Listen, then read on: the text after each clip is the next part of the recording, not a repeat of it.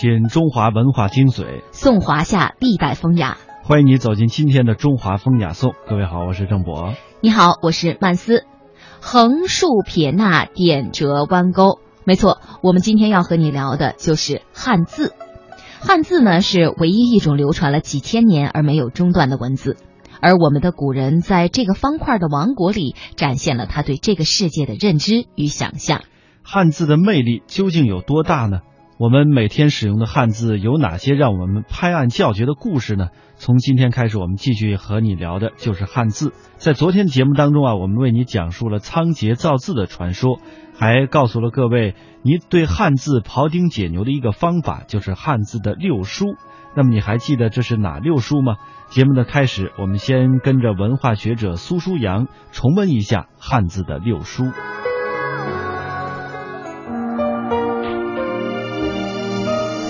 汉字创造汉字的办法有六种，叫六书。嗯，书是书写的书。六书，第一个是象形字。象形字这个“韵”字就是象形字，你一看就像一个肚子比较大的一个妇女。那么里边还有会意的成分，因为里边有一个小孩儿。嗯，还有还有这个指示，指导的指事情的事。啊，一个象形字像日啊、月呀，就是当初就画一个圆圈，有个日、月啊，那是象形字。指示字像那个刃、刀刃的刃，一个这一撇，啪，在这一撇这儿画了一个点儿或者一横，这个字就此处为刃啊，一个刀的这一撇是刀刃的刃。第三个叫做假借，假借就是。生活中你常说这个字儿，但是没有这个字儿怎么办呢？就用别的一个刻的音相同的字来，比如说请求的求，这个求当初造这个字的时候是说的皮衣，穿的皮衣叫求，嗯，现在就把它变成了请求、祈求、要求的求。那么这个皮衣这个字儿没有了，于是在下边加上一个一字儿，就专门指皮衣，嗯，这个叫假借字。还有会意字，两个字加在一起，两个这个就是体会那个意思去。像这个简写的重字啊，就有点会意的字，什么人多了，人多为重。还有一个呢，叫做转注，转注呢就是呃用一个意旁和声旁加在一起，来达到一个意思。像这跳字，告诉你说这个字啊。这边这个“赵”字当初也念“跳”的这个音，或者近似的这个音。这个“脚”，这个呃“足”字加上一个“足”，是在脚在蹦，你绝对不会把它念成“走”。嗯啊，这这个这个会意，这六书，现在这个六书造字呢，这个最多的现在是会意和这个假借，这个这种字最多。现在虽然是最多，但是仍然不能完全把新生的一些事物完全概括。哎，随着社会的发展，比如说近五十年或者一百年，我们又创造了一些新的字吗？哎，这就是汉字的另一个优点，它造词的能力极强。哎，就是你出现一个事情，我马上就可以造一个字，而且基本上中国人都会念这个字。比如说哪个字是近一百年造出来的呢？这个居里夫人大家都知道，他发明这个东西，英文或者是外文叫“雷”，他发现这个东西，在中国呢，就是马上就造了一个字，一个金字边一个打雷的雷，告诉你这个元素叫雷，它属于金属。你照这么说，咱们这个元素周期表当中的很多字都是进入现代之后造出来的，但我们都。都用不错哈，没有人把氧气的氧写放羊的羊的时候会写成这个字。对，你不你不会念错。嗯。还有这个像江河的江，这里面就牵扯到古今音稍有变化。三点水一个工字，这个工啊曾经念过将，它的音呢曾经有这音。呃，老北京话出彩虹啊叫出将了。哦。现在可大家已经不再这么说了，把这个将这个音抹了。所以江河的江，大家说这字应该念工啊。怎么会江呢？它原来念江，还有海洋的海，一个三字呃三点水一个美字，这美是曾经也有海的音哦。那么现在但是呃有有些还没变，三点水加一个湖，还念湖州的湖，还念湖，没人说它是胡子的湖。嗯，呃，立刻大家就都明白了，这是水一汪水。对不对？嗯，那我们古人在汉字上就已经标注的非常仔细了。对啊对，呃，这样你看，在英文当中这个拼写哈，一般你就会漏了漏了一个 e 或者漏了个 a，漏漏出一个字母。但中文你别草字头，你绝对不会落了落了一撇或者落了这一横。我建议你把这几个字用汉语拼音写上，把刚才对把这个几个字来大家就看一下。看出这个字和和拼音。你看，你能看出什么感觉来呢？你除了知道音之外，你没那个怀孕那个孕字的那个感觉。那个韵字一看就是准妈妈，这这这个韵，这这这不行。另外呢，就是有些复合词，这是汉语最大的优势了。你比如说，现在出现一些什么东西，它可以把两个意思合在一起，变成一个变成一个非常漂亮的复合词。那比如说呢？比如说动静，一动一静，哦动静，散步啊，游玩，旅游，也就是你出现一个事物，汉字立刻就可以用各种各样的办法，呃，动宾呐、主宾呐、什么，跟结合成一个新的词语，有的时候是非常之漂亮的。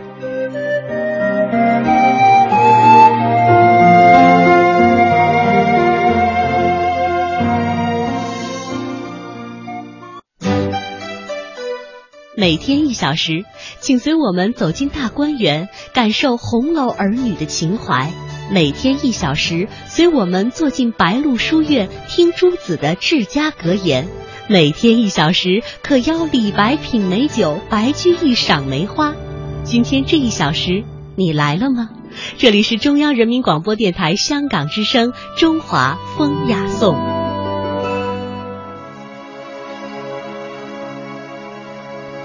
昨天我们为大家介绍了六书当中的前四种，在汉字的六书当中，前四种象形、指示、会意、形声较为容易理解，后两种呢假借与转注较为晦涩。那么到底是什么是假借与转注呢？我们给大家解释一下。哎，假借要想说清这个问题呢，我们要先从虚词开始说起。我们知道词可以分为两类，一类是实词，一类是虚词。实词呢，都是用以表示描述实体性的事物。一般而言，呃，有形有象啊，有事可指，用这个象形、指示、会意、形声这些方法就可以完成它的创造。但是这个像的和像这个的和而且或这些虚词无形无相无事可指，那怎么办呢？而且在语言系统当中，虚词虽虚，但并不是可有可无的。比如这里有一个我，还有一支笔，如果没有这个结构助词的的这个字，就不能很好的表现出我与笔之间的关系。那如果加上这个的字，就非常清楚的表明了这是我的笔。随着这个语言系统的日益复杂，虚词的作用也是日益明显。在这种情况之下，原有的汉字明显不够用了，怎么办呢？这时这个假借和转注就派上用场了。接下来呢，这个造字的方法呀，叫做假借。比如说，许慎的《说文解字》当中是这样解释的：“假借者，本无其字，依声托事，令长是也。”顾名思义，本来这个对这个语言的表达没有专门为它造字，但是在书写的时候呢，借用另一个同音字来表示，这样的字就是假借字。那古人为什么多用假借字呢？因为在古代的时候啊，比较字比较少，非假借不可。语言发展到了一定阶段，汉语当中的某些词无法用象形等方法创制出了一个字形，比如古汉语当中的虚词。为了解决这样的问题呢，先民们想到了用音同或者是音近的字去替代的方法。这在最初也许是一种应急的措施，但已经使用收效甚巨。因而日后被大量的使用，比如“令”字，本来呢是发号的令，后来借用县令的令，同样是发号命令。那“长”本是久远的意思，后来呢借用为县长的长。还有“道”本意是指道路，假借为道德的道。哎，这一般来说啊，假借字呢都是同音字。假借字不造新字来表达新意，也就是旧字翻新。而这种借旧翻新的方法却往往是借而不还。有些字被假借之后，表示本意的时候反而极少了，以至于后人往往不知道它的本意究竟是什么意思。像这个“墨”字，它的本来的意思呢，就是日暮，借过来之后就表示了否定，“墨”就是不是的意思。那假借呢，是从象形、指示、会意这些较为原始的造字方法造出来的字当中借一个字过来，用以表示一些这些方法无法造出来的字。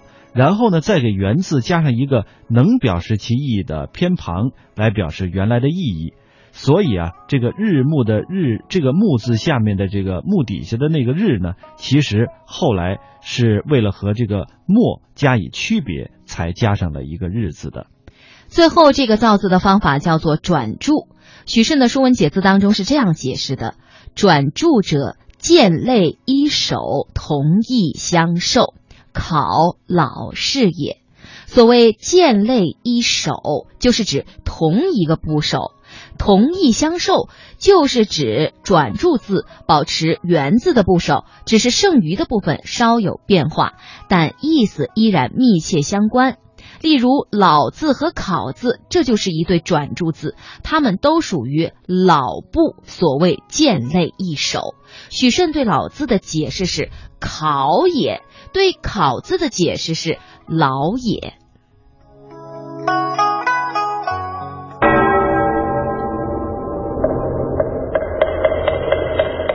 古与今，文化碰撞，雅与俗。相得益彰，与古人对话，和文化同行。这里是中华风雅颂。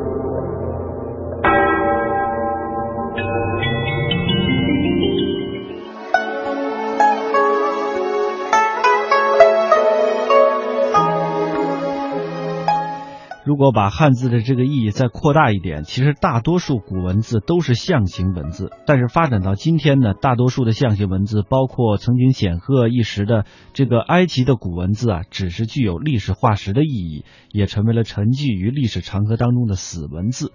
那唯独汉字不仅存活了下来，并且发扬发扬光大了。这其中的原因，首先是书写方式的差异。大多数象形文字是用面状图画的形式来表示的，像这个古埃及文字呢，虽然从象形的角度来讲更为的象形，但是却因为书写复杂，它只能呃由这个贵族所掌握，无法通用于民间，所以古埃及文字随着古埃及贵族的灭亡而走向了死亡。那玛雅文明其实也是如此，而中国的汉字却是用线条来造型的，更为简练，也更为推广。所以这一点就奠定了汉字生命力的基础。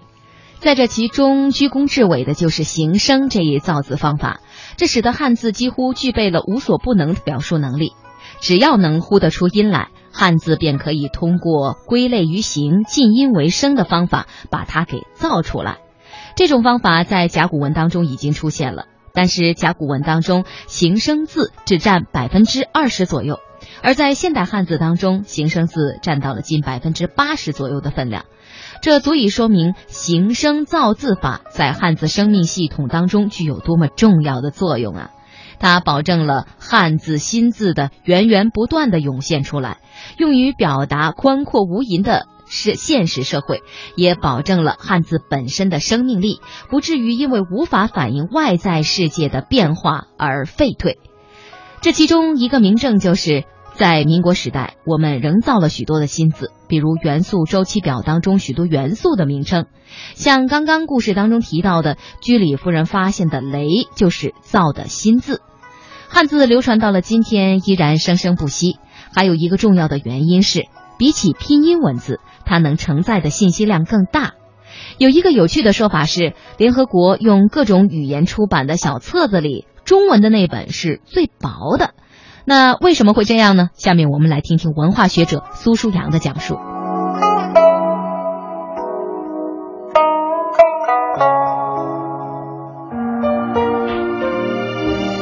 现在全世界主流文字，文字的主流应该这么说，是拼音文字。全世界大概据统计，各种各样的方言有有好几千种方言。这些语言当中百分之七十都没有文字，嗯，所以呢，六千万以上人口使用的文字，拼音文字大概有十三种，叫大语种，在这个不足不足三百万人使用的，或者三百万以上的这种使用的小语种，还有还有几十种。这个外语学院大概有什么大语种、小语种？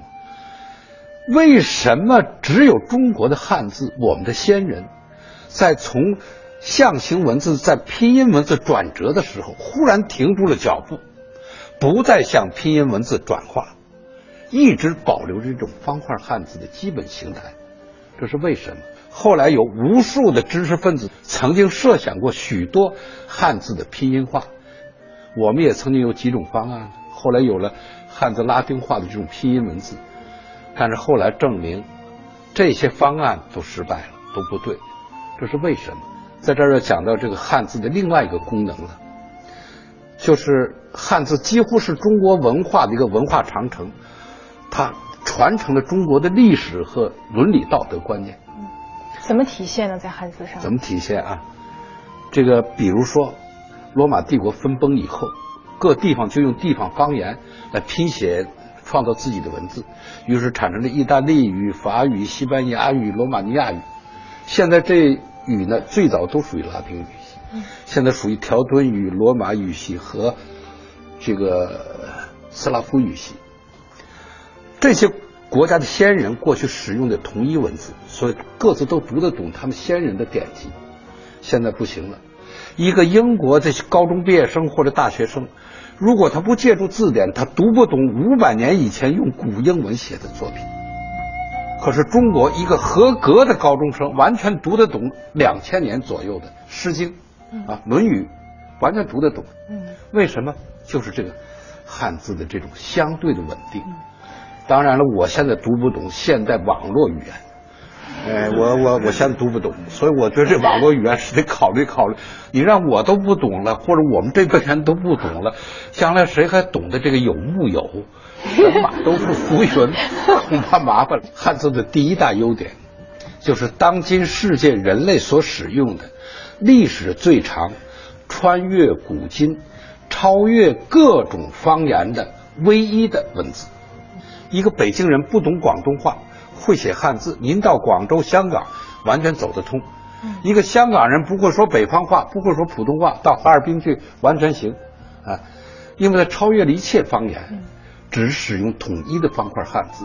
像这样的语言，人类只有这一个。嗯，这这是一个珍宝，大家听到了吗？很多外国朋友到中国来，一个很大的兴趣冲动就是要学习汉语，学习中文。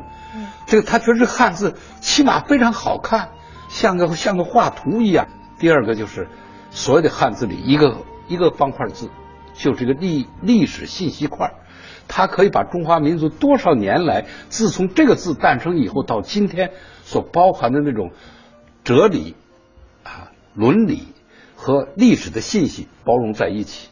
假如我们随便改动，就使得这个信息就丢失了。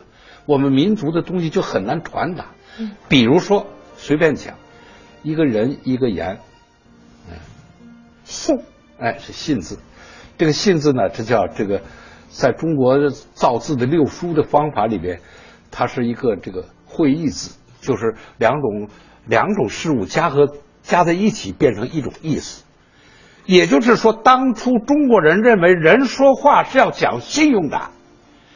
人说话就是有信，一出口就是有信。这就是你所说方块字里包含的伦理道德。哎，包含了伦理道德，这是很重要的。呃，我想问一下哈，呃，华家德，如果一句话用汉语说和用你们伊朗语说、波斯语说哈，嗯，哪一个发音更短一些、更简洁一些？肯定是汉语更短一些。因为中文它那个，比如说两个字，它连在一块儿变成一个词，嗯，然后这些词，呃，比如说在我们的语言很多词是没有的，嗯，如果我要解释的话，我只能通过我的那个形容来解释这个词，那就是很很长的一一一段话。就是总的来说，汉语比你的波斯语要简短一些，更精炼一些。比如说哦，比如说感情，嗯，这个词。那我要翻译的话，就在我们的语言就就是没有那么简单的一个词形容感情。那我就要说有感觉，然后有情感，就是那种加起来就变成感情了。这个有人统计过，开着汽车在高速公路上，每小时八十公里的，一看那个牌子，首先看见的那个站牌的汉语，他看见了，下边那个罗马字母是不是时间的、地点的多少公里啊？看不清。没有那个反应的时间，哎，是吧？日本一个专家统计，识别一个汉字需要千分之一秒以下的时间就可以了。也有人说，在联合国的公文啊，它会被译为几种语言，其中呢译完之后，最薄的那个册子就是汉语的，对，它联合国文件中最薄的那个就是中文。也是说明它信息量包含比较大。对对对。